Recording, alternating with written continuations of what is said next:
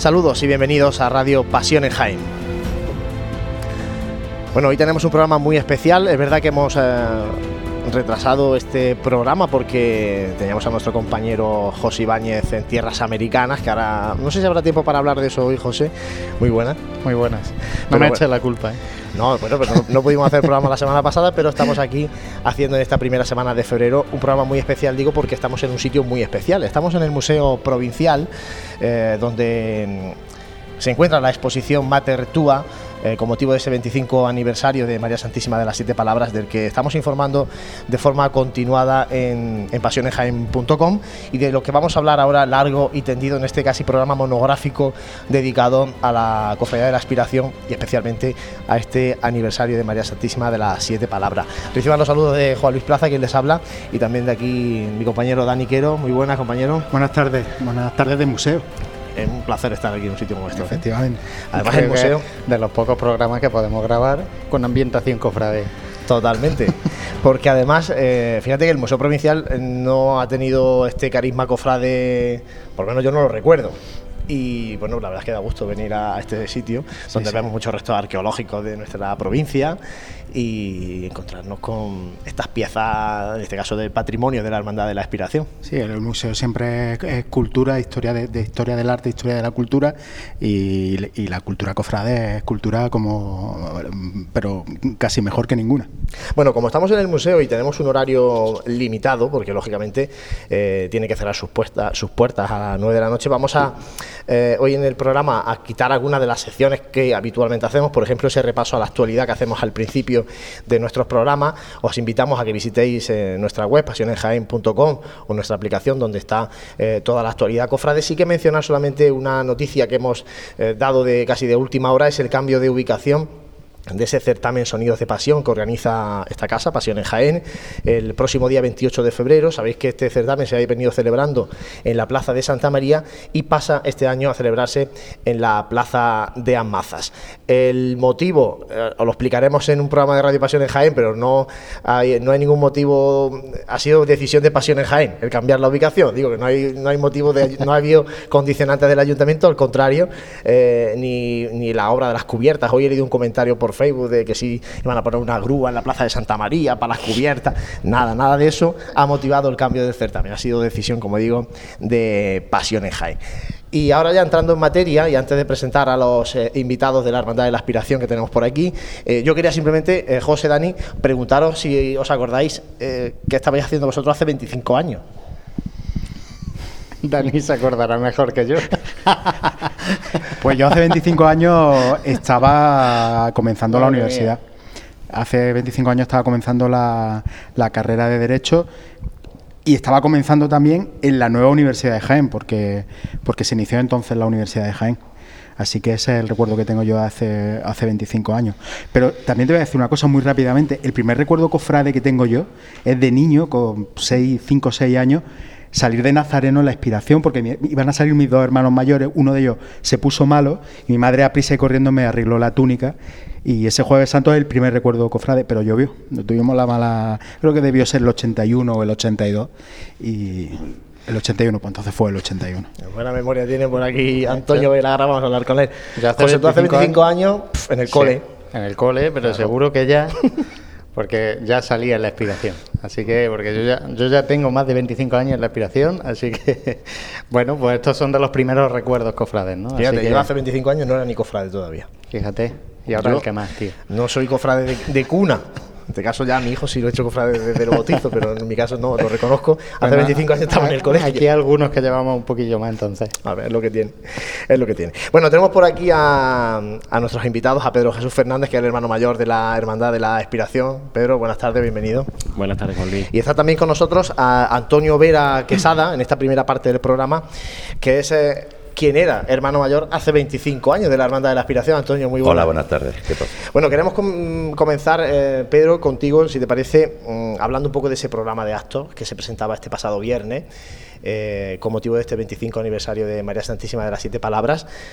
¿Qué objetivos eh, se ha fijado la cofradía con este aniversario? ¿Qué quiere la cofradía que quede una vez que pase este aniversario?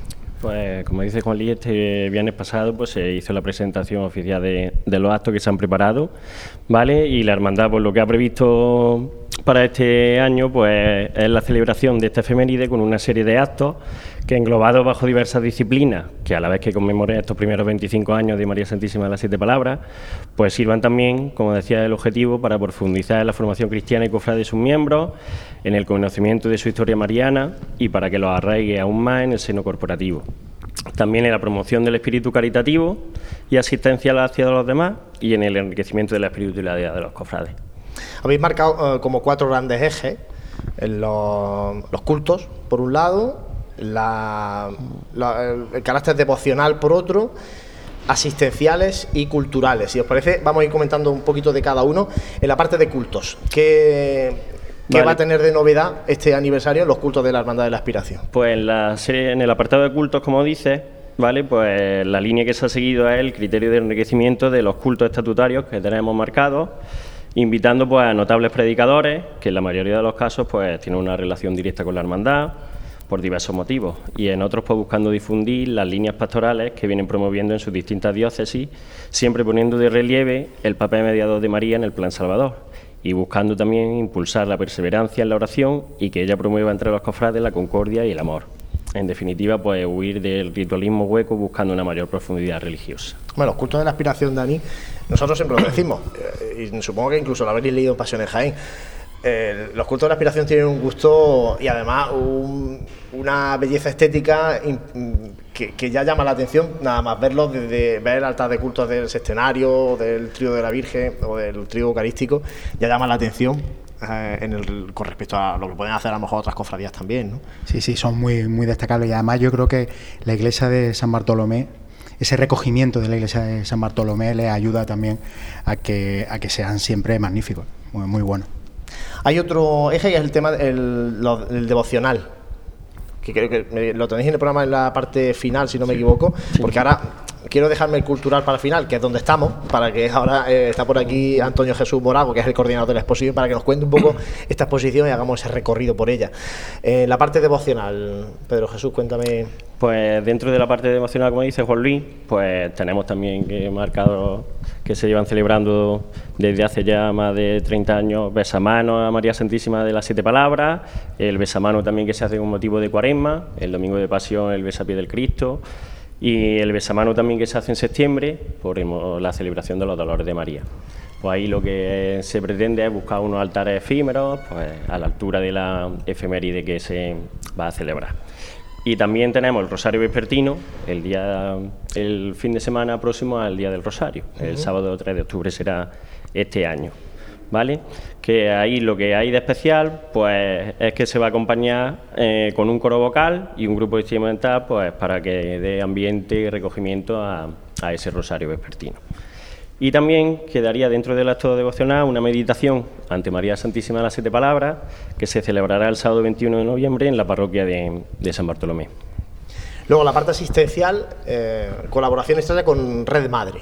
Efectivamente. ¿Por, qué, y, ¿Por qué qué vais a hacer con, esta, con este colectivo, con esta asociación? Pues te lo explico. Aparte de la actividad diaria que llevamos durante ya en la vida ordinaria, el aspecto asistencial, ¿no? pues se ha buscado eh, esta asociación, como dices, pues se llama Red Madre y, aquí lo que se ha pretendido es buscar, eh, ya que estamos celebrando el aniversario de bendición de María Santísima de las Siete Palabras, pues ese aspecto, realzar ese aspecto de, madre, que esta asociación, como se dedica a atender a, mujeres con problemas de riesgo de aborto y también atender a los niños pues esa ha sido la línea que, que nos ha seguido. Por darle un poquito más del enfoque del papel de María como madre. Muy, muy interesante. Y ya sí llegamos a la parte cultural. Eh, cuéntame, al margen de la exposición Matertúa donde estamos, ¿qué eh, programación eh, cultural? Porque hay conferencias, de hecho, una el fin de semana. Este Efectivamente, como dice este sábado, la exposición se inauguró el sábado pasado, día 1, y este mismo sábado pues ya tenemos una charla, una conferencia bajo el título Las devociones marianas en la parroquia de San Bartolomé de Jaén, que será a las siete y media, estáis todos invitados, en la sala de conferencias de aquí mismo del Museo Prado y Palacio. Y el ponente será don Sergio Ramírez Pareja. Y otra también al siguiente fin de semana, el día 15 de febrero, también a las siete y media de la tarde, bajo el título José de Medina y Luis Álvarez Duarte, dos escuelas de escultura. Ya que celebramos el aniversario de, María Santísima de las Siete Palabras, pues también el escultor del Cristo y, el escultor de la Virgen. Y para terminar con el tema de actividades culturales, pues también se va a estrenar una marcha con motivo del aniversario de, de, la Virgen, que será el día 22 de febrero a las siete y media también, en el patio de San Miguel, donde ya este fin de semana pasado, al terminar el acto de inauguración de, la exposición, tocará nuestra banda, que también está de aniversario, como sabéis.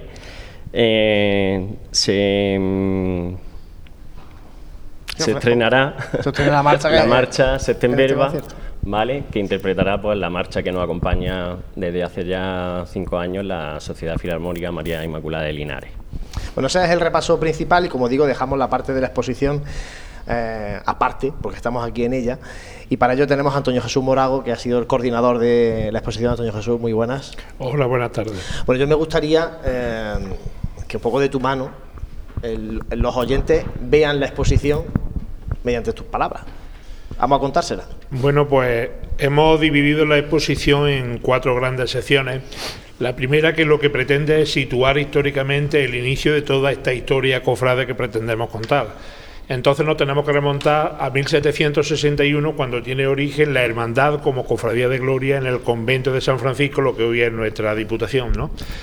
Y para ello se ponen cinco documentos que son tres de ellos originales que certifican de alguna manera la existencia, perdón, eh, en esa época de la cofradía de la inspiración.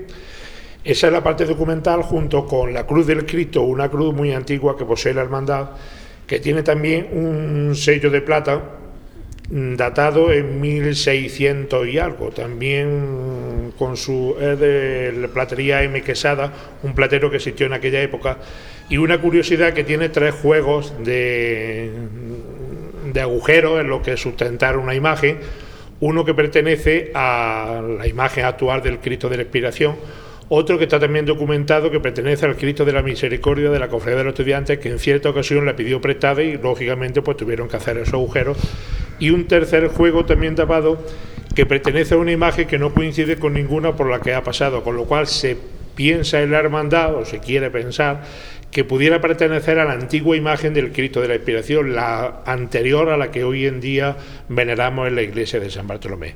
Esa es la parte principal en cuanto a la antigua congregación. Pasamos directamente a lo que es la fundación de la hermandad en 1888 con el original del libro de acta en el que está el acta precisamente en la que se funda por parte del párroco de San Bartolomé la hermandad, pero ya con carácter pasionista y también dos curiosidades que son dos fardellines, eh, uno que ha sido cedido por la Hermandad de la Veracruz de Mengíbar, perteneciente a una imagen de José de Medina datada, y otra que apareció hace no muchos años en entre la Juar de la parroquia de San Bartolomé y que la curiosidad nos movió pues al ver algo parecido a un fardellín a probárselo al Cristo y era exactamente de la medida de la imagen. Se hicieron unas reproducciones virtuales, se bajó la imagen del Cristo, se le puso, se hicieron una fotografía y hemos hecho estas reproducciones pues intentando envejecerlas un poco para dar la sensación de lo que los cofrades en aquella época pudieron ver o cómo vieron al Cristo de la Inspiración, aunque sabemos que también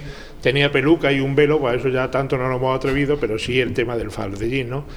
Estamos muy agradecidos a esta hermandad por la cesión porque esta es lo único que les queda a ellos. La imagen desapareció en la guerra civil de esta imagen datada de José de, José de Medina. Pasamos después a lo que son las cinco imágenes, seis con la actual, que han conformado el elenco de imaginería mariana en el seno de la Hermandad de la, de la Inspiración con curiosidades importantes porque la mayoría de ellas fueron aportadas o bien por el clero parroquial o por clero de la diócesis de Jaén. Y en algunas de ellas mantenemos mm, pues algunos enseres que eh, fueron incorporados a la hermandad a la vez que lo hacían estas distintas imágenes. En concreto, pues estamos muy cerca de un manto que ha restaurado recientemente Pedro Valenciano, que data de 1909, que junto con una saya ya algo alterada porque la fusión de esta junto con otra que donó a la hermandad con la imagen de Rafael Ortega Sagrista, es la que ha venido procesionando hasta este año. Ese manto ha sido recuperado porque la hermandad lo conservaba, pero por las dimensiones que tenía, pues no era apto para el uso habitual del mismo. Luego otra imagen que fue también cedida por un canónigo de la Santa Iglesia Catedral procedente de Sevilla, que es importante resaltar porque es la que nos aporta, junto con la imagen y el trono, el carro, como llamaba por aquel entonces, el manto de procesión, que también fue restaurado, pues quiero recordar que en el año 2001 por José Ramón Paleteiro y que es el que actualmente procesiona. Esta imagen ardió oh, en la parroquia de San Bartolomé eh, por una vela que en pleno mes de julio se dejó caer sobre la imagen, se deterioró mucho, muchísimo y entonces procesionó aún deteriorada, restaurada con más voluntad que acierto por un miembro de la Junta de Gobierno, eh, procesionó durante tres años y estuvo en la hermandad hasta que la Junta de Gobierno decide hacer el encargo a Jacinto Higuera. Esta imagen se remite a Jacinto Higuera y realmente no sabemos qué, puso, qué pudo pasar finalmente con ella. ¿no? La imagen de Jacinto Higuera ya es más conocida y un poco más reciente. Eh, sufre tres restauraciones importantes porque eh, desde el primer momento, aunque lo que consta en la acta fue que fue sorprendente y que todos quedaron pues anonadados con la imagen, la realidad no fue esa, la realidad fue muy contraria. Y en palabras de don Rafael Ortega Seguista, recuerdo perfectamente como decía que cuando lo abrimos quedamos consternados con la imagen. ¿Cómo cambia la Entonces la Junta de Gobierno pues intentó poner solución a esto pues con una restauración por parte del mismo escultor y luego ya una segunda por parte de Juana Bascal que no era muy dado a este tipo de restauraciones, sobre todo en imágenes que no eran suyas, pero tenía un compromiso formal con la hermandad porque había hecho la restauración del Cristo de la Inspiración en el Colegio de San Agustín. Y esto fue lo que le llevó pues, a esta segunda restauración, con lo cual la hermandad tenía una imagen que ni era de Higuera ni era de Abacá y no se sabía muy bien ni de quién era. El descontento en el seno de la Junta de Gobierno seguía latente y es en 1982 cuando don Rafael Ortega Sagrista ofrece la posibilidad de visitar una imagen que él tenía en propiedad, había adquirido y que pondría a disposición de la hermandad pues si la Junta de Gobierno lo estimaba conveniente. La Junta de Gobierno lo vio, agradó en aquel momento y esta imagen supuso un repulsivo en la devoción mariana en el seno de la cofradía. Imagen que está aquí físicamente en la exposición. Sí, porque esta imagen es la, justamente la anterior a la actual y está por una razón muy sencilla, porque cuando se aprueba la actual se aprueba con la condición de que esta imagen debe de ser retirada del culto y no puede volver a ser puesta al culto. ¿no? Entonces hicimos las consultas oportunas y a ser una imagen que no está al culto, pues perfectamente era susceptible de participar en una exposición como esta que nos ocupa. Esta imagen ha estado en varios conventos, ha estado en varios sitios y de momento la hermandad es propietaria de ella, ya que murió don Rafael Ortega de Sagrista y, en ese momento estaba puesta, puesta al culto. ¿no? Y ya es bueno, pues cuando viene la necesidad de restaurar esta imagen, cuando nos vemos con la sorpresa no deseada, y lo digo claramente, de, por la Junta de Gobierno, de que esta imagen pues no se podía restaurar porque los resultados no iban a ser los satisfactorios que la hermandad pretendía. En esto coincidieron varios escultores, entre ellos Luis Álvarez Duarte, y cuando se retoma pues la iniciativa para hacer una nueva imagen, en 1994 se comienzan las gestiones y culmina en 1995, el 3 de marzo, con la bendición de la imagen de Luis Álvarez Duarte.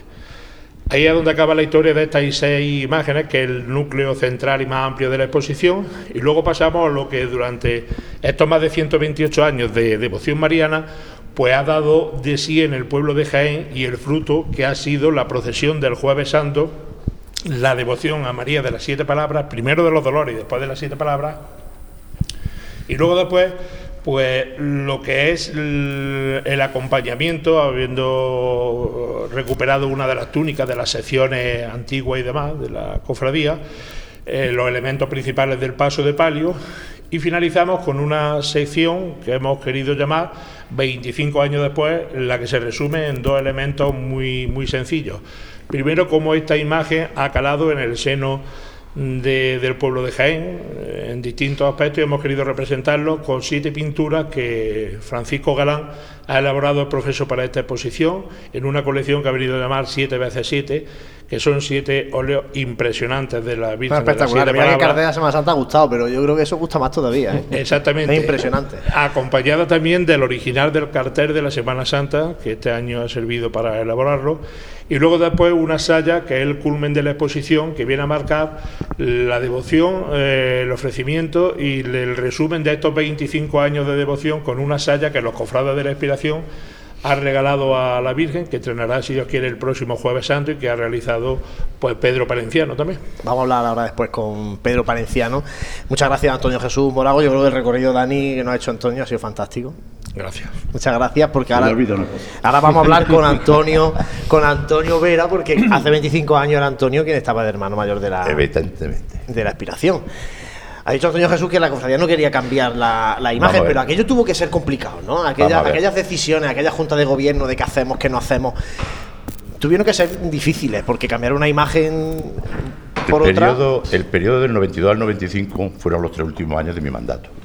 Y nos propusimos entonces sacar una banda de cornetas y tambores del Santísimo Cristo de la Aspiración, que también vio la luz, que también vio la luz en el año 95, la primera vez que sonaron al salir el Cristo por la puerta ojival.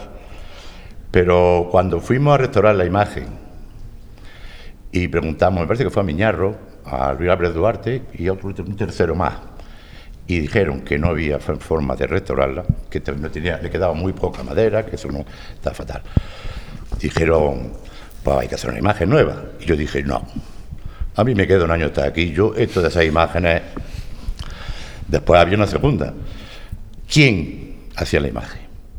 Entonces hubo un trabajo de cinco o seis meses visitando iglesias de la provincia, de Sevilla, de Córdoba, viendo los escultores que había en aquella época que, estaban en activo, a ver quién nos convencía más. Una vez que ya nos decidimos, pues hay que hacer una imagen. Vemos que hay posibilidad de hacerla y después de un estudio, pero vamos, seis meses viajando todos los fines de semana, viendo imágenes de, vírgenes, pues nos decidimos por Luis Álvarez Duarte. Llegamos a ver a Luis, le dimos mano abierta, carta abierta, y salió lo que salió. Evidentemente yo cuando fui a ver la Virgen, cuando yo veía a la Virgen, me decían, ¿te la imaginas? Yo no me la imaginaba. Y el día que la recogimos, con dos velas y un toca puesto, a mí se me cayeron unos lagrimones, porque claro, tú decías, bueno, a ver lo que sale aquí. Y después de la historia que lleva la cofradía con las imágenes, sobre todo la de Jacinto Higuera. Y entonces, ¿qué, qué, qué sale aquí, no? Y entonces, pues, pero aquello fue maravilloso. Y más maravilloso fue el impacto que sufrió cuando se dijo en San Bartolomé. Una de las partes de la exposición, hay ahí dos vitrinas, que están dedicadas a regalos que se le hicieron a la Virgen, por parte de Cofrade y por parte del pueblo de Jaén, del impacto que supuso esa bendición y esa imagen. Y ese impacto que en 25 años ha creado una devoción fuerte, muy fuerte. Una cofradía que era eminentemente cristífera, y que sigue siendo cristífera, pero tiene una devoción a María, y que muchos cofrades que eran cristíferos, ahora ya son cofrades de la hermandad, como yo les digo, hay que ser cofrades de la hermandad, del Cristo y de la Virgen. No se puede ser cofrade solamente de, de Cristo. Yo soy cofrade del Cristo, yo soy cofrade de la Virgen, no. Cofrade de la hermandad. Y el resultado ha sido que hemos llegado hasta estos 25 años, me ha pillado vivo, como yo digo, y Pedro dijo, pues tú que eras el hermano mayor te tienes que cargar de esto. ¿Por qué Antonio Luis Álvarez Duarte? Ahora, además este año lo estamos echando especialmente de los escultores que había, el que más nos convencía. El que más nos convencía de todo. Vimos imágenes de muchísimos, de muchísimos, y el que más nos convencía era Luis. Entonces eso era un poder, era jugárselo a uno. El que más nos convencía era Luis Álvarez Duarte. La pena es que haya fue muerto, pensábamos que iba a venir ahora y no, no lo puedo tener aquí. Y el hermano mayor de hace 25 años, cuando cada jueves santo se abre la, lateral de San Bartolomé y sale el palio y sale la Virgen de las Siete Palabras, año tras año, ¿qué, se le pasa por la mente y por el corazón al antiguo mm. hermano mayor? Os voy a contar una anécdota muy importante el primer año. Cuando yo dejé de ser hermano mayor fue Antonio Jesús. Y Antonio Jesús me cambió a hermano a fabricano de la Virgen, a llevar la Virgen ese año. Yo, ¿qué queréis que diga? Me pilló un rebote. Pues llevaba muchos años con mi Cristo de aspiración y me pilló un rebote. Pero vamos, como le había pedido, me lo había pedido mi hermano, yo te lo di. Y me fui con la Virgen. Cuando yo paré la Virgen en la plaza de la audiencia, parecía que me iba a comer. Me impactó tanto que me fui detrás, me fui de contraguía. Me impactó tanto, digo, tú tienes derecho a cabrearte con el lujo que tienes aquí delante. Y me impactó y me fui detrás toda la procesión. Después de aquel instante, ya volví al paso del Cristo y no la veo salir, la veo entrar. En cuanto el paso del Cristo se deposita en la iglesia, yo salgo y me voy a buscar a la Virgen y la veo entrar. Y disfruto. Y disfruto muchísimo. Esa vuelta por maestra. Oh. Pero ahí esa entrada, y esa entrada, y esa entrada en la calle de los coches con marcha con Cristo de aspiración, digo cuadrado. Son recomendaciones que estamos dando al que no lo sepa, ¿eh? Al que no lo sepa. Eh, Pedro, decía Antonio eh, que esa evolución que ha surgido la, que, ha surgido en la devoción a María Santísima de las Siete Palabras, a la imagen actual, ¿cómo ves ese crecimiento de la devoción el, el actual hermano mayor de la, de la aspiración? Pues bueno, como ha dicho Nono, eh, y Antonio Jesús, con la anterior imagen que fue ya el, despertar de esa devoción ¿no? dentro del seno de la cofradía, que como ha dicho Nono era cristífera, pues con el resultado de la nueva imagen, pues lo ha comentado Nono también antes, que el resultado fue una devoción que a lo largo de estos 25 años pues va creciendo dentro de la parroquia y dentro del pueblo de Jaén, con el cambio a costal también, que fue una diferencia con el paso del Cristo y ahí están, tienen su cuadrilla, no han tenido problemas, que sabéis que últimamente pues también hay problemas de, de costaleros. Sí, no se anda mucho Y yo creo que la devoción está ahí. Y ya si le faltaba estos 25 años y trabajo nuestro es seguir en que siga creciendo. Digo que si le faltaba poco, además, eh, Antonio, que eh, tuviste el honor de presentar el cartel de la Semana Santa de, de este año, todo el mundo ya, que el que no conocía a María Santísima de Siete Palabras, la conocerá perfectamente con esa obra de, Francisco Galán. Vamos, Paco Galán ha hecho una obra de arte. Es un pintor hiperrealista y ha hecho, vamos, a mí me gustó mucho, bastante el cartel. Eso es una obra que ya queda para la historia. ese cuadro vale un potosí la verdad es que el cartel, como digo, hay que ver la otra obra de 7 veces 7 hay que verla también, ¿eh? pero eso hay que venir aquí, al museo. ¿Esa donde, luego dónde va a estar? Esa exposición, esos cuadros no son para la hermandad. ¿No? Lo ha puesto, lo ha dejado Pedro y que a disposición quien quiera comprarlo. Ya me consta que hay un par de personas que quieren comprar la colección entera. Es una maravilla. La colección entera. Ya le sacará la hermandad algo. claro que sí. Bueno, José, tenemos algunas cuestiones de oyentes, algunas verdad que la hemos comentado y algunas son un poco mm, peculiares, pero como nuestro compromiso es, darle voz siempre al oyente, nosotros damos voz.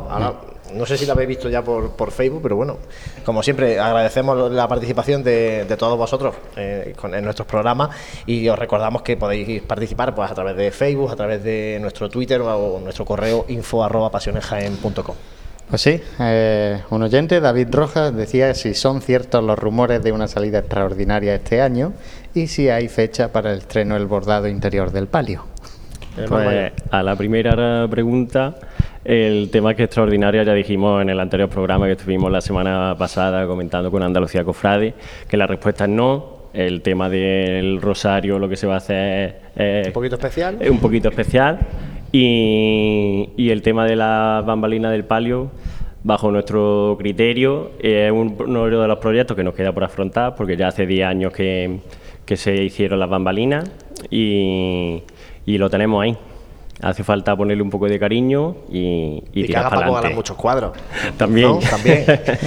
Hay una, Otro otra consulta que hacía referencia a lo del rosario, que ya un poco lo ha explicado el hermano Mayo, pero bueno. También preguntaba sobre el interior del techo de palio, con lo cual eh, algo en lo que se tiene interés, pero eh, terminaba preguntando pues esto que, hemos comentado de el Rosario Vespertino acompañando pues la banda de palio a la, a la Virgen, como ya hacen otras hermandades.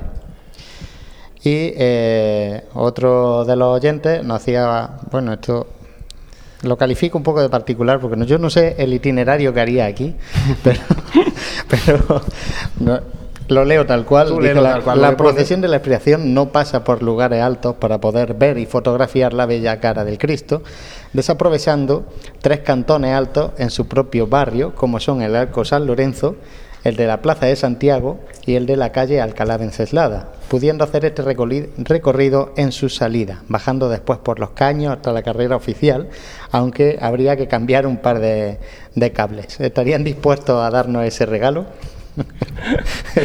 Le contesta no, no. Están ahora mismo pensando en el itinerario. El itinerario hay que, hay que hacérselo primero en la cabeza y luego. Desde el año 81 le hemos dado vuelta al itinerario mil veces. Y hay una cosa fundamental.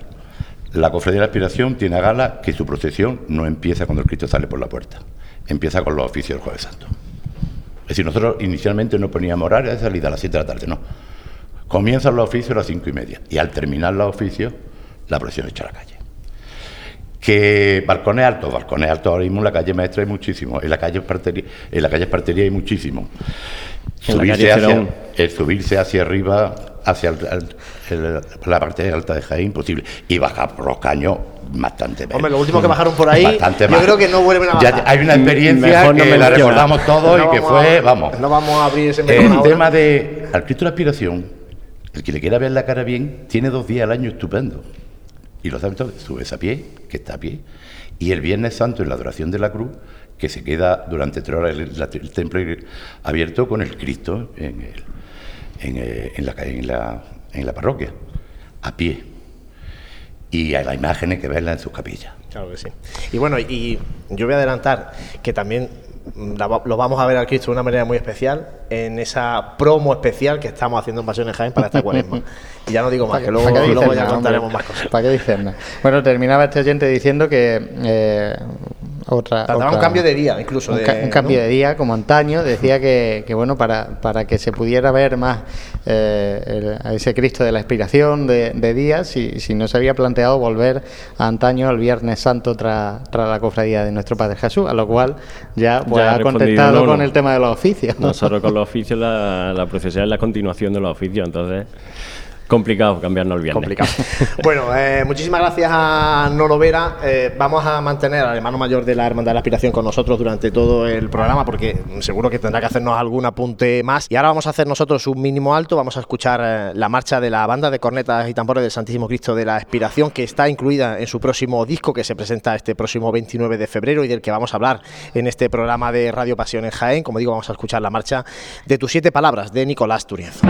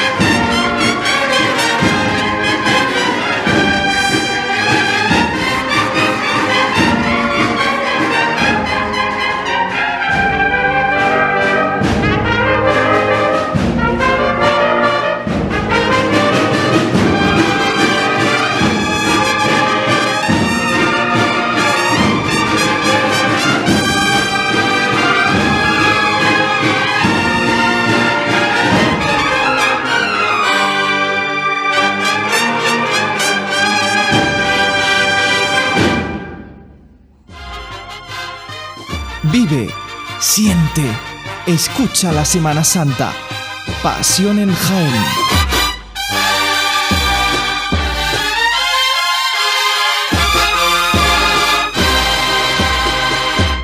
Pues una de las piezas precisamente que tenemos aquí en esta exposición Mater Tua es esa nueva saya que va a estrenar María Santísima de las Siete Palabras este próximo jueves santo, una saya que ha diseñado y realizado el eh, bordador andujareño Pedro Palenciano, quien tenemos precisamente a través del teléfono. Pedro Palenciano, buenas tardes. Buenas tardes, ¿qué tal? ¿Cómo están? Bueno, pues no hay mejor regalo, ¿no? Que para un cumpleaños como este de María Santísima de las Siete Palabras que esta preciosa saya que llama la atención muchísimo en esta exposición Matertúa. Sí, bueno, yo la, eh, todos los comentarios que me están llegando son muy positivos y sobre todo de la hermandad. La hermandad le ha gustado muchísimo, que es, lo, que es mi interés fundamental, que haya llenado totalmente las expectativas de, la hermandad de la inspiración. Vamos a explicarle a la gente cómo es eh, esta saya, eh, en cuanto a la técnica, en cuanto al bordado. Háblanos un poquito de tu trabajo, Pedro. Bueno, la saya es complicada porque tiene un diseño un poco peculiar, ¿no? Y, sale o surge este diseño de todos los diseños que he realizado para, para la hermandad. ¿Vale? Desde que hice, de hice el palio de, las siete palabras. Eh, y es verdad que tiene un estilo muy peculiar porque, porque se desarrolla, se desarrolla a partir de, de los diseños del manto, eh, que también está expuesto en la exposición, se puede ver y de dónde surge exactamente todo ese estilo, ¿no? Entonces, bueno, desarrollamos eh, a base de esas piezas grandes, con esos círculos, con esas esas formas lobulosas que tienen muchas, esas piezas que aparecen en el manto, y las desarrollamos en el palio. Entonces, esta vez eh, hemos continuado un poco el estilo del palio, eh, que para mí yo creo que es uno de los estilos más personales que yo he tenido nunca. Y es verdad que todo el mundo en, toda Andalucía siempre me, resaltan, eh, me reseñan el, palio de las siete palabras por ese estilo tan peculiar. Y entonces esta saya pues culmina un poco ese estilo, ¿no? O, no es que culmine, sino que sigue desarrollando un poco ese estilo. Y es verdad que tiene unas técnicas, bueno, respecto a la técnica, bueno, yo me caracterizo por dar unos volúmenes especiales y un dibujo muy exquisito. Pues, me gusta dibujar las piezas muy bien y me gusta dar unos volúmenes y unos relieves con cartulinas, con muchas puntadas y sobre todo también llama muchísimo, mucho la atención eh, la cinturilla de la saya, eh, que se forma a base de piezas muy delicadas con todos los, elementos de la pasión.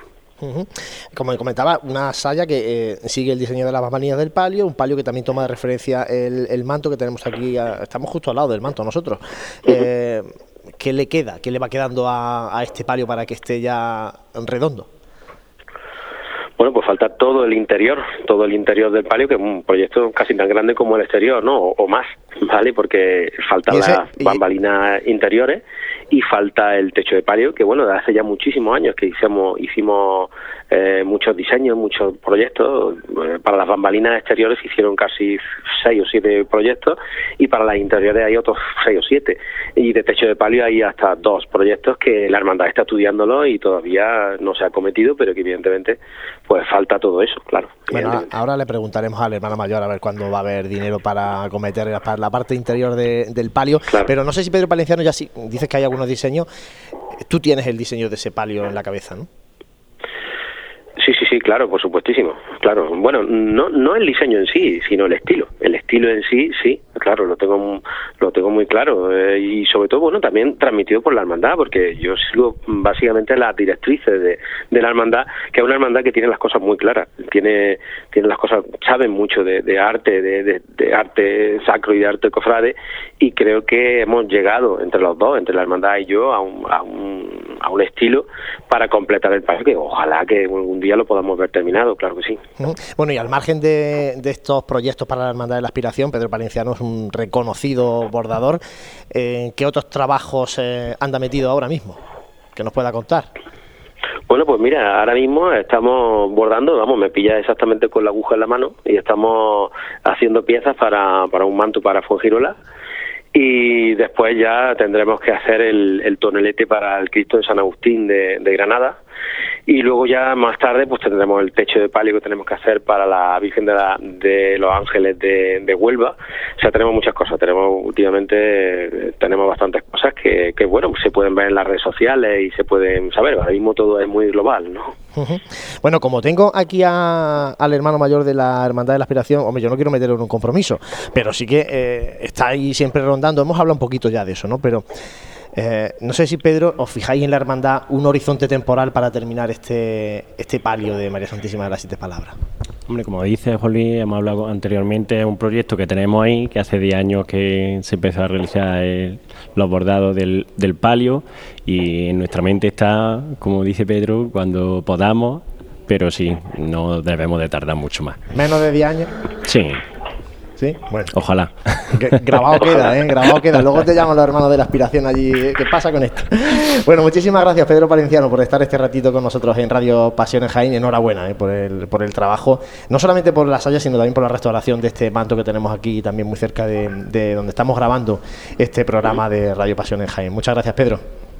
Muchísimas gracias y sobre todo muchísimas gracias a la, Hermandad de la Inspiración por, por, confiar en mí otra vez para esta saya y darle la enhorabuena también por ese 25 aniversario y por la magnífica exposición que invito a todo el mundo que vaya a verla. Muy bien, pues nosotros hacemos un mínimo alto de nuevo en Radio Pasión en Jaén. Seguimos aquí en el Museo Provincial en la exposición Mater Tua. Vive, siente, escucha la Semana Santa.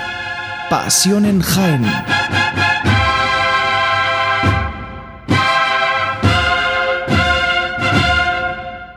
Y ahora en este programa de Radio Pasión en Jaén damos paso a una sección habitual en esta temporada, Pasos en la Historia, con nuestro compañero Manuel Consuegra. En este sexto capítulo eh, va a desarrollar una segunda parte, un segundo capítulo, un segundo subcapítulo eh, de Sebastián de Solís, en este caso hablando de esa relación con la imagen de nuestro Padre Jesús Nazareno.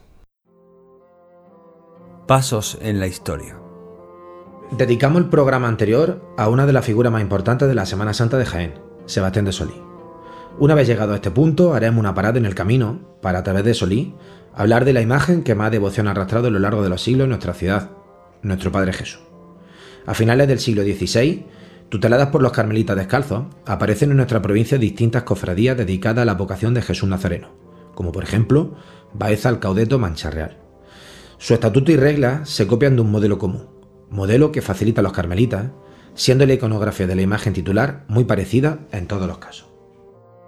Nos contextualiza este momento histórico nuestro colaborador José Manuel Marchal. Nuestras antiguas cofradías de Semana Santa tienen en la de nuestro Padre Jesús Nazareno a una de sus mayores y mejores representantes. Por devoción e historia, la cofradía de Jesús atesora nuestra tradición, con mayúsculas. Cualquier definición de la religiosidad de los jienenses pasa obligatoriamente por la misión que desde finales del siglo XVI tiene Jesús Nazareno y su cofradía en el imaginario de todos. Son innumerables las referencias a la relación que los jiennenses han tenido con la cofradía y con la imagen de Jesús Nazareno, y serían casi imposibles de reunir. A esa misión dedicó casi toda su vida don Manuel López Pérez, publicando y divulgando los mejores textos sobre su historia cientos de páginas que reúnen la historia, cualidades y devenir de la principal devoción de la ciudad. La imagen de Jesús Nazareno ha sufrido como pocas el devenir del tiempo y las circunstancias. Hay dos aspectos históricos interesantes que me gustaría destacar. En primer lugar, el peregrinaje de sedes canónicas a lo largo de los dos siglos, causado por las desamortizaciones del siglo XIX que dejaron sin propiedades y sin recursos a las cofradías primero y luego a las órdenes religiosas.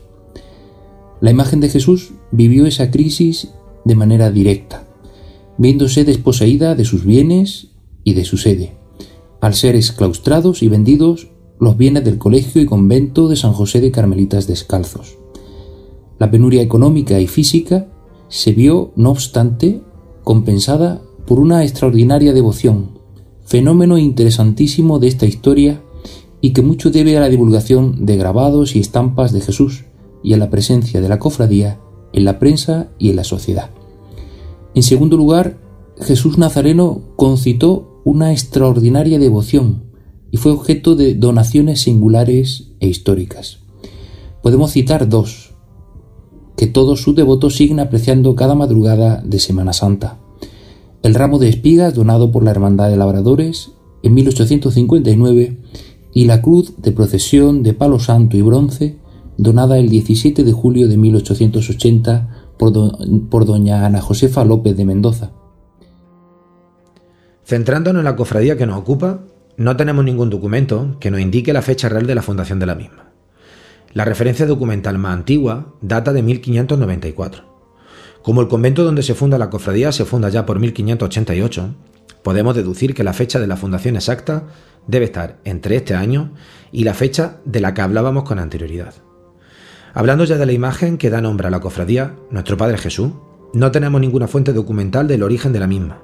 El único elemento del que podemos hablar con certeza es de que la imagen se realizará poco tiempo después de la fundación del convento y que se costeó con limosna que recogieron los religiosos entre los vecinos del barrio. El desconocimiento de la fecha y el autor de la imagen motivó que surgieran varias leyendas que tratan de adjudicar un origen milagroso a la imagen. La más difundida dice así. Cierto atardecer llegó a la casería de Jesús un anciano peregrino que solicitó hospedaje para pasar la noche. Acogido por los caseros, al entrar observó un tronco depositado sobre la lonja, lo que le hizo exclamar, qué buen Jesús haría con él. Tras un breve acuerdo con los caseros, se ofreció a tallar una imagen con aquel tronco, a condición de que no se le molestase. Le llevaron el tronco a una habitación apartada y lo encerraron bajo llave.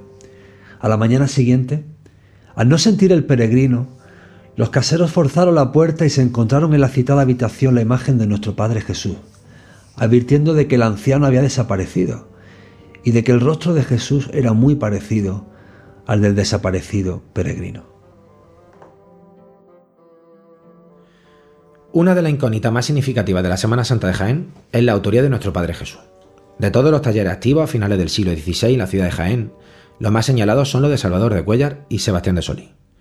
Del estudio comparativo de la imagen de nuestro Padre Jesús con la obra de estos autores, se advierten ciertas semejanzas con la obra de Solí, por ejemplo, con el crucificado del retablo mayor de Cambil y con el Cristo del Calvario, del que hablamos en el programa anterior, sobre todo en la disposición de frente y pelo, así como en el tratamiento de la oreja y de unos pies desproporcionados, rasgos característicos de la obra de Solí. Nos habla de Solís, nuestro colaborador, José Joaquín Quesada Quesada. Por un lado, el peso de la leyenda, por otro, la ausencia de documentación. Estos dos elementos han hecho que durante muchísimo tiempo la autoría de la imagen de nuestro Padre Jesús Nazareno haya quedado envuelta en, las tinieblas del misterio, cuando no se atribuía de forma recurrente a, Juan Martínez Montañés porque era lo propio en, otras épocas, en otras décadas, la de atribuir cualquier imagen de mérito a, un artista de especial, de especial significación. Sin embargo, a día de hoy es prácticamente, prácticamente se afirma de forma unánime que la autoría de la veneradísima imagen del Señor de los Descalzos es de Sebastián de Solís, de Sebastián de Solís y, y, seguramente con la participación de su taller, pues no olvidemos que para satisfacer la, enorme cantidad de encargos que tuvo que, afrontar este, este, importante escultor de finales del 16 y principios del 17, él tuvo que recurrir a una gran cantidad de oficiales. Pero también hay un dato que es especialmente relevante, y es que en 1594, pocos años después de que la cofradía, de que la cofradía de Jesús Nazareno se fundara en el convento de Carmelitas Descalzos de Jaén, eh, en el convento de Carmelitas de Mancha Real se hacía lo propio, se fundaba otra hermandad de Jesús Nazareno. Y como era habitual en la época, existió un trasvase de, reglas entre la cofradía de Jaén y la cofradía de Mancha Real, lo cual se hacía para, para, contar con unas normas ya aprobadas canónicamente y, y, para contar también con lo que se puede decir con la experiencia de una cofradía que ya estaba puesta en marcha. Bueno, pues de igual forma que la cofradía de Mancha Real eh, copió las reglas de la cofradía de Jaén e incluso sus insignias, eh, sabemos que recurrió, y esto se está documentado, a Sebastián de Solís para realizar la, imagen de Jesús Nazareno. Eh, una imagen que lamentablemente se perdió en 1936, fue destruida, pero que si tuviéramos fotografías de calidad, mm, nos daríamos cuenta de que con toda seguridad compartía eh, también esos rasgos de esos rasgos morfológicos con la imagen del Nazareno de Jaén, porque es prácticamente seguro que la cofradía de Mancha Real recurrió al mismo artista que la cofradía de Jaén para hacer frente a la, a la talla de su titular. La imagen de nuestro Padre Jesús Nazareno es talla completa de un metro con 45 centímetros. La cabeza es menuda y junto con las manos centra la atención del artista. De frente amplia y despejada. El cabello, tallado muy pegado al cráneo, permite afirmar que fue ideado para recibir los potizos de la corona de espinas y el cabello natural que hoy sigue luciendo. Nariz larga y recta. Los ojos van pintados bajo cejas prolongadas y finas. La espalda es ancha y encorvada, en la que se han marcado señales del flagelo piernas delgadas y musculosas en disposición de andar. Rostro dolorido pero sereno, de una belleza idealizada en la que el sufrimiento es más introspectivo que evidente a través de la huella física. Nos encontramos, pues, ante el protagonista indiscutible durante siglos de la Semana Santa y en general de la religiosidad popular en la ciudad de Jaén.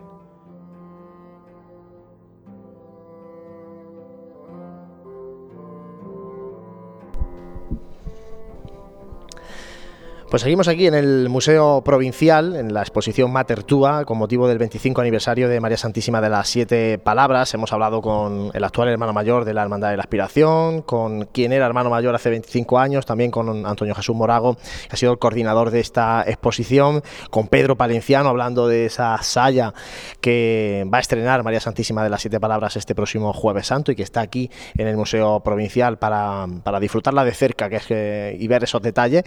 Y también tenemos que hablar, lógicamente, de otro aniversario precisamente coincidiendo en número, 25 aniversario en este caso, de la banda de cornetas y tambores del Santísimo Cristo de la Expiración, de esta Hermandad de la Expiración, y sobre todo porque este próximo 29 de febrero presenta su tercer trabajo discográfico, Expirante. Para eso tenemos hoy con nosotros aquí en el Museo Provincial a Antonio Arias, que es uno de sus directores musicales. Antonio, bienvenido. Muy buenas tardes, gracias. Bueno, ya tenemos fecha, tenemos lugar para la presentación de ese disco en el que lleváis trabajando mucho, mucho tiempo.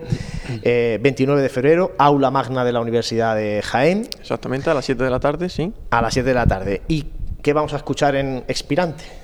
Bueno, pues la verdad que la banda en estos últimos años eh, se ha reinventado, sigue, sigue, sigue la misma pauta de lo que la banda en su origen llevaba, pero traída a, a lo que es la música actual, ¿no? a composiciones con una armonía más enriquecedora, con melodías no tan extravagantes, sino más de un estilo romántico, ¿vale? Aunque también hay marchas de las cuales, como algunos mm, suelen decir, guerrilleras, ¿no? Pero sí, la verdad que en el disco Espirante vamos a escuchar un abanico amplio en cuanto a composición musical. Tenemos la suerte de tener dos, obras, porque para mí más que marchas son obras del famoso ¿no? Eh, compositor Cristóbal López Gándara, que también es uno de los directores musicales de nuestra banda y bueno, va a ser yo creo que un disco del que ya sabemos que es muy esperado, va a ser un disco bastante a la altura de lo que se merece Jaén y, y a lo que Andalucía respecta no ha salido y ya está teniendo bastante, bastante repercusión. O sea que hasta ahora contento y estamos seguros de que la gente que lo escuche lo estará también. Después de Agnus Dei, Una mirada al cielo, que fueron los trabajos anteriores, eh, como comentabas, ¿qué parte novedosa tiene este, este disco? No sé si se aprecia pues, la propia evolución de la, de la banda, eh, la propia evolución de la música mm, profesional de la banda de cornetas y tambores. Sí, eh, este disco es prácticamente, como he comentado, una evolución en música.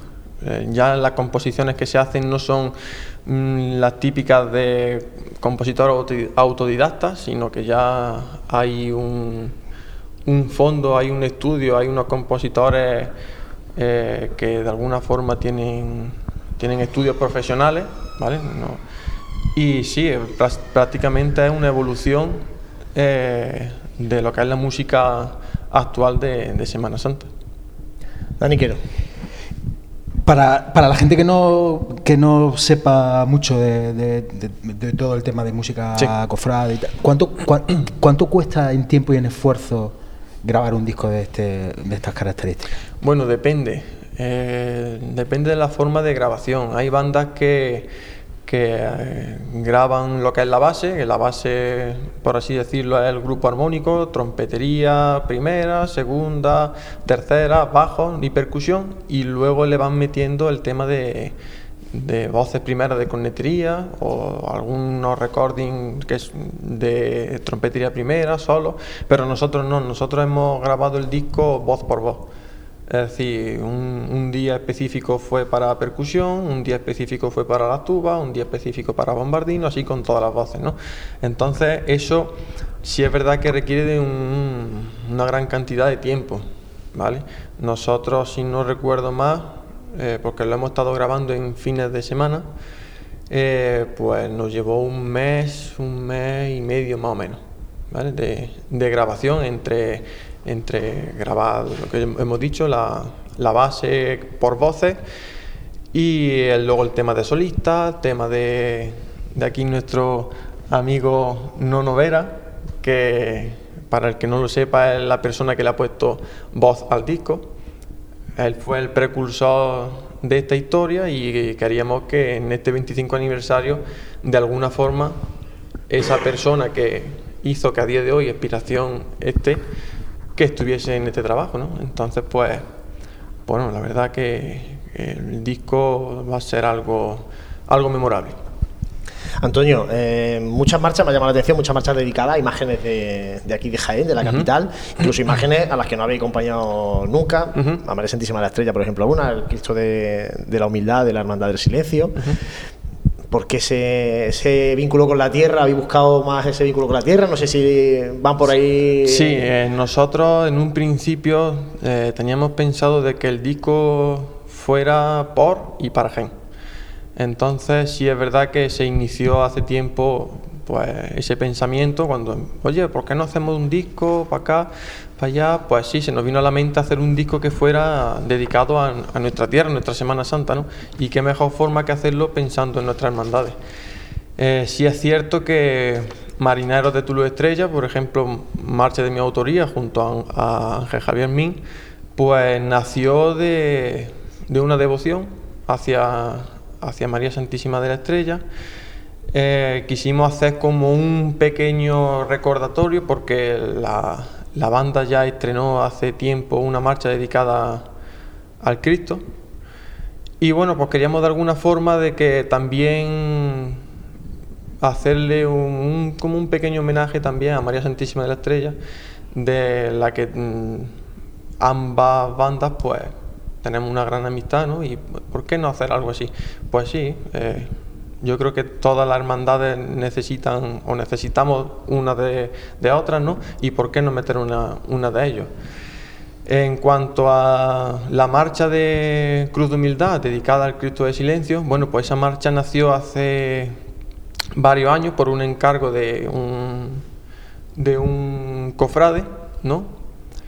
Y, y bueno, no es, sí, es atípico, ¿no? Porque es una hermandad que va en silencio, pero bueno, la marcha en sí recuerda a esa, a esa andada de la, de la hermandad en la calle. No es la típica marcha, es una marcha mm, con partes fúnebres, ¿no? pero, pero bueno, también traída a nuestro, a nuestro estilo.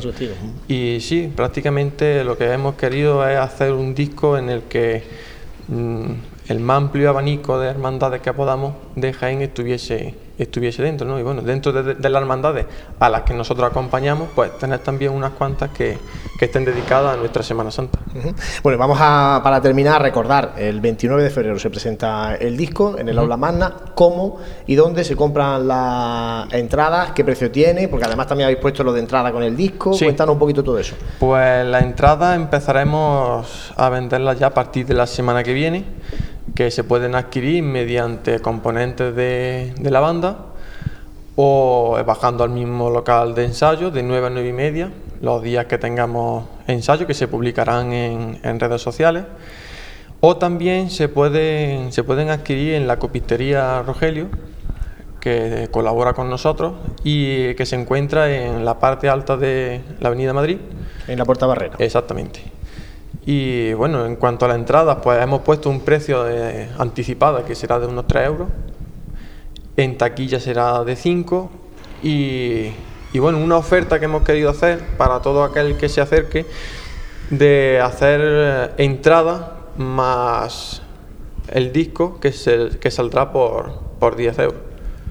Una oferta que solo estará mm, en la venta anticipada, es decir, el mismo día del, de la presentación no, esa, esa entrada no estará disponible. Pero Jesús, ya aprovechando que está aquí el hermano mayor, eh, yo quiero preguntarle qué supone para la hermandad cuando ve eh, esta banda ya 25 años también en, nuestra Semana Santa, la banda del Santísimo Cristo de la Aspiración. ¿Qué supone para la hermandad de la Aspiración tener a, a esta banda en su seno? Pues bueno, como dices, lo primero es un motivo de orgullo, ¿no? Porque como ha comentado Antonio, pues son 25 años de celebración, de aniversario, van de la mano también de, la Virgen que tenemos en la Hermandad, de María Santísima de las Siete Palabras, y es un lujo tenerlo cada jueves santo. Y además su predisposición, porque para el pregón del costalero, pues como ahora para la inauguración de la exposición, ya te digo, para nosotros es un orgullo que lleven el nombre de, de la Hermandad por todos los rincones por donde van, de la geografía andaluza y, y de la mano, que es como debemos de ir. ¿vale? Un grupo más, un grupo más de la, de la hermandad. Antonio Arias, director musical de la banda del Santísimo Cristo de la Aspiración. Muchísimas gracias y mucha suerte en este, sobre todo en la venta, porque el trabajo ya está hecho, pero bueno, en la venta, en la promoción del disco, que vaya bien durante toda esta próxima cuaresma. Muchas gracias. Y vamos también a despedir ya al hermano mayor de la Hermandad de la Aspiración, a Pedro Jesús Fernández, porque ahora vamos a abrir el tiempo de tertulia.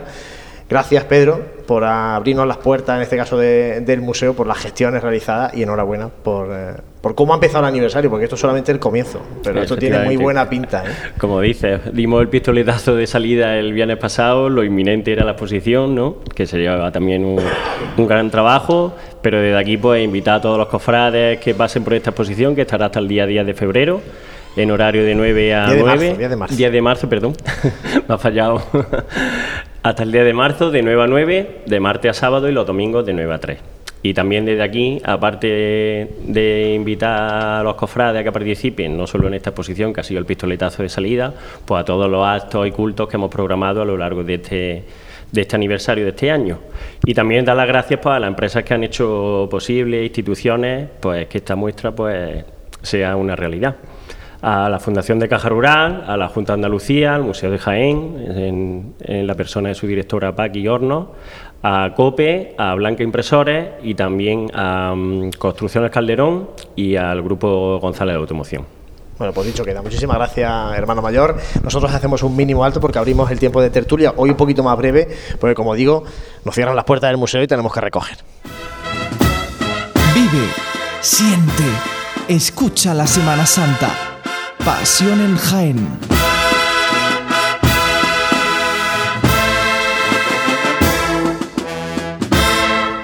Pues antes de finalizar este programa especial en el Museo Provincial dedicado a ese 25 aniversario de María Santísima de las Siete Palabras y un poco también a la Hermandad de la Expiración, como digo, antes de terminar el programa, tiempo de tertulia, se incorpora eh, Fran Cubero. Fran, muy buenas. Buenas tardes. Sigue por aquí José Ibáñez y sigue también Dani Quero y eh, bueno, lo tenemos aquí muy cerca, cartel de la Semana Santa de Jaén. Es que el último programa que hicimos fue previo a la presentación. Hablamos con el cartelista y nos contaba algunas cosas del cartel, pero todavía no se había descubierto cubierto el cartel.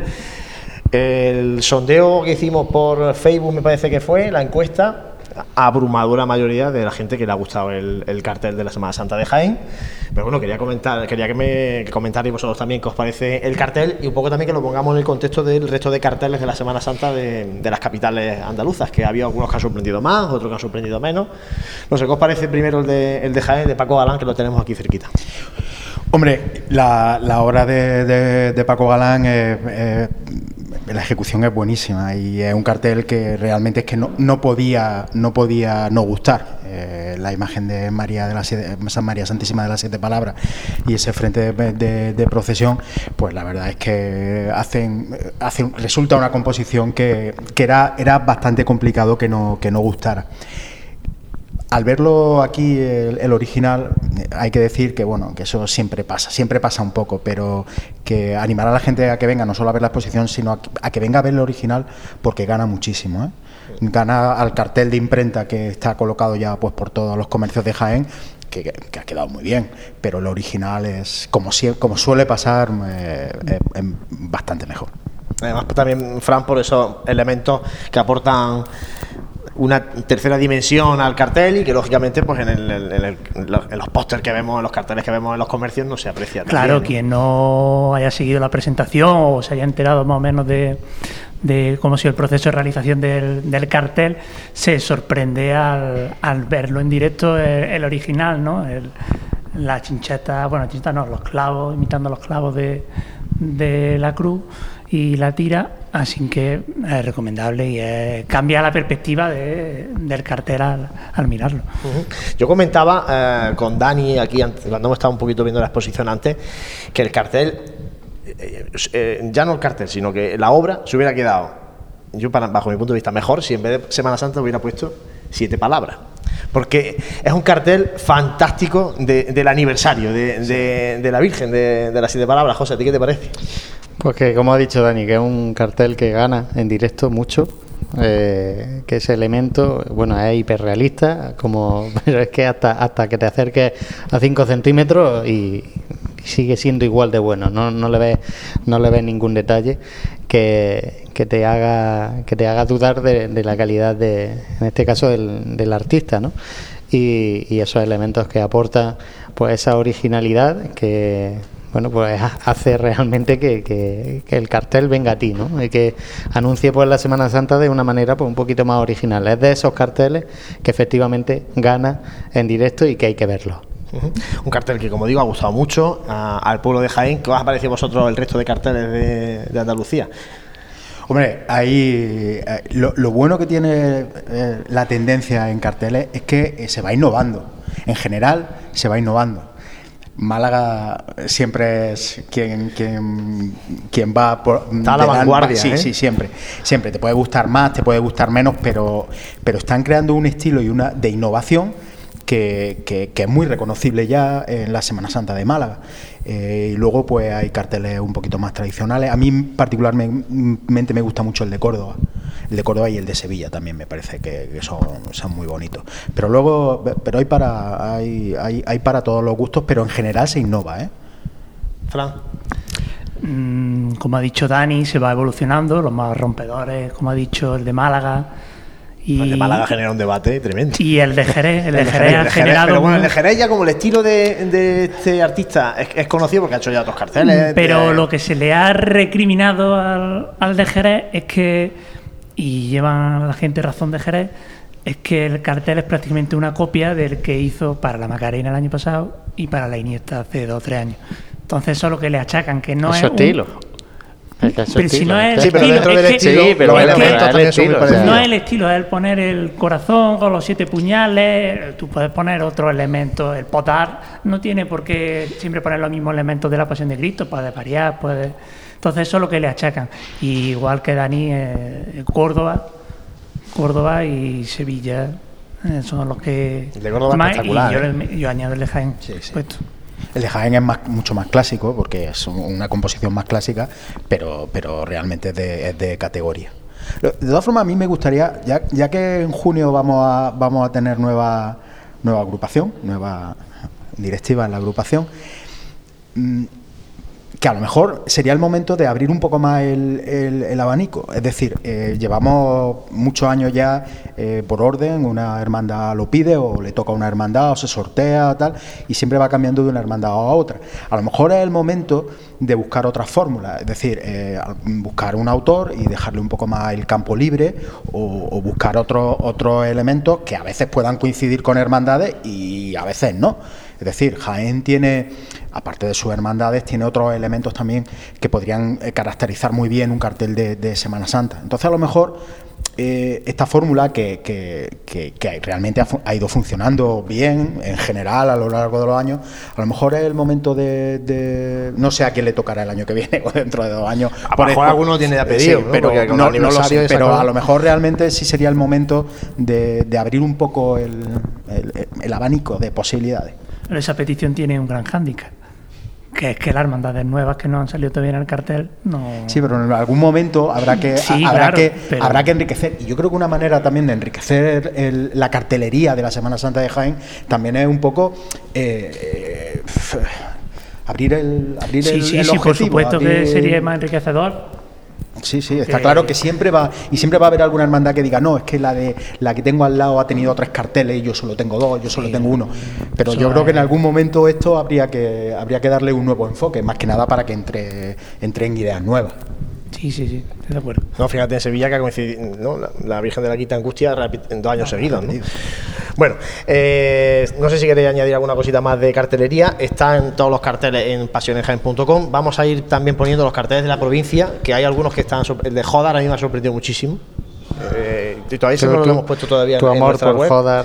Yo mi amor por Joda, yo qué quieres que te diga, me parece tremendo La- el tema de la música de Jo- eh, Joda y me parece tremendo los últimos carteles que está haciendo de Semana Santa Joda. Oye, ¿qué quieres que te diga? Me gusta más que el de Baeza, mira que Baeza como ciudad me tiene loco, pero luego el cartel de la Semana Santa de Baeza este año, pues que me perdonen, pero no, no, no te Solo, solo con, ir, No a- solo con ir a la Asunción de Joda, eh, el enriquecimiento que están haciendo con obras de arte allí en la parroquia ya te queda parado. O sea, que es una cosa.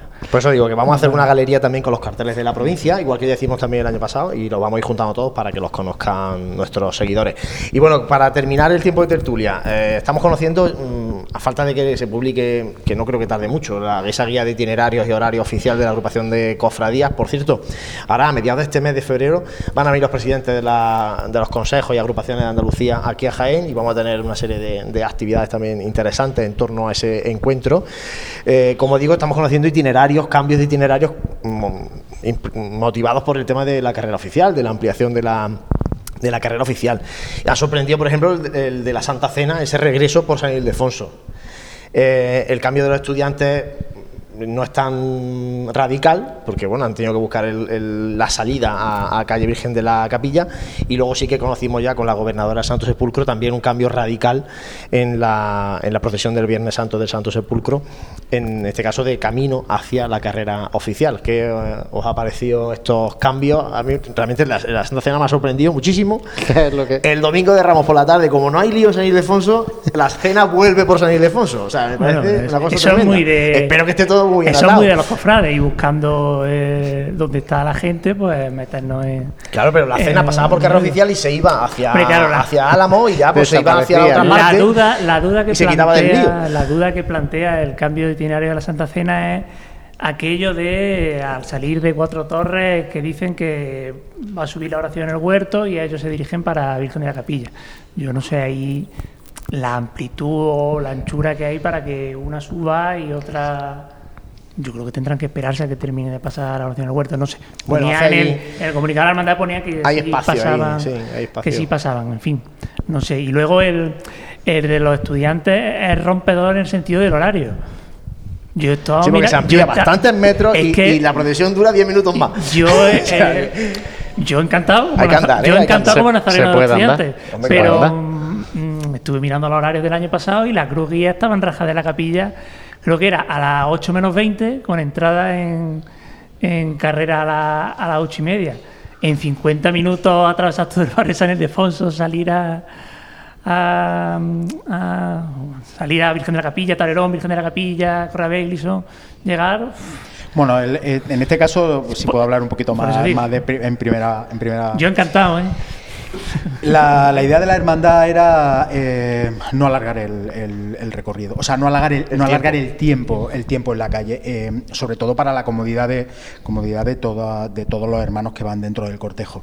Eh, se ha estudiado muy detenidamente, eh, tanto el equipo de los capataces como manifestaciones públicas, y, y sí, sé- sí me consta como que ha sido una labor muy concienzuda y, y que se puede hacer sin, sin ningún problema, porque además eh, los cambios que hay por San Ildefonso, eh, buscando Bernarda, el convento de las Sí, Bernardas, son líneas rectas. te permite andar, te permite andar y, claro, exacto. reviras complicadas y Efectivamente, se entonces se ha hecho pensando sobre todo en que aunque a lo mejor hubiera un- algo más de metros, que, eh, a lo mejor bajando eh, por San Ildefonso Recto hasta la esquina de Tablerón con, con el Carmen 26, pero a lo mejor eh, esta posibilidad nos permite andar más y entonces compensamos con, con es- esos esos cuantos metros de más que puede haber. Sé que está muy estudiado, sé que se, le ha dado muchas vueltas y que, que es viable y, se va, y, se va, a poner en marcha, si Dios quiere, el lunes santo. Evitar reviras que también va a hacer eso la estrella.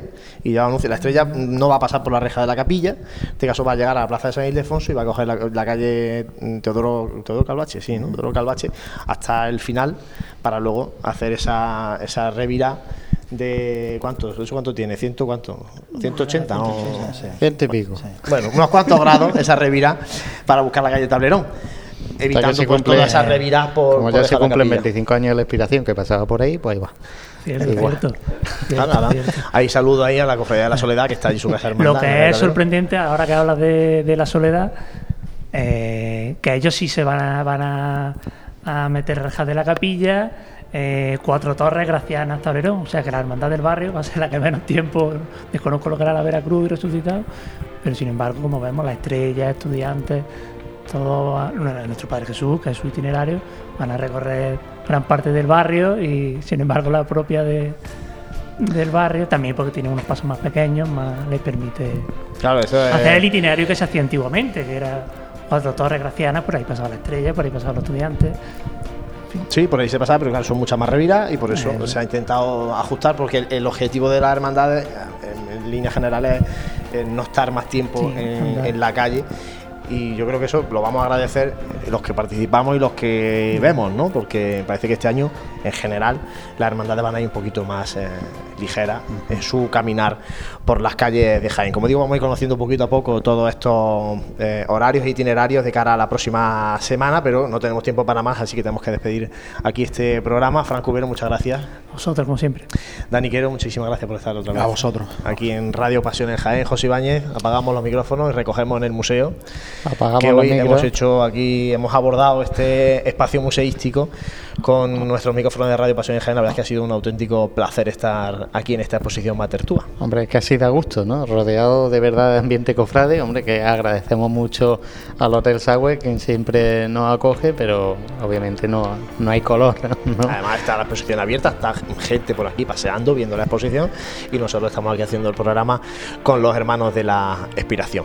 Muchísimas gracias compañeros, muchísimas gracias a la Hermandad de la Aspiración, reitero al Museo Provincial por abrirnos las puertas de esta deseándoles que tengan un magnífico aniversario, este 25 aniversario de María Santísima de las Siete Palabras y muchísimas gracias a vosotros que estáis ahí a través de la radio compartiendo nuestra pasión. Nos escuchamos dentro de dos semanas aquí en Radio Pasión en.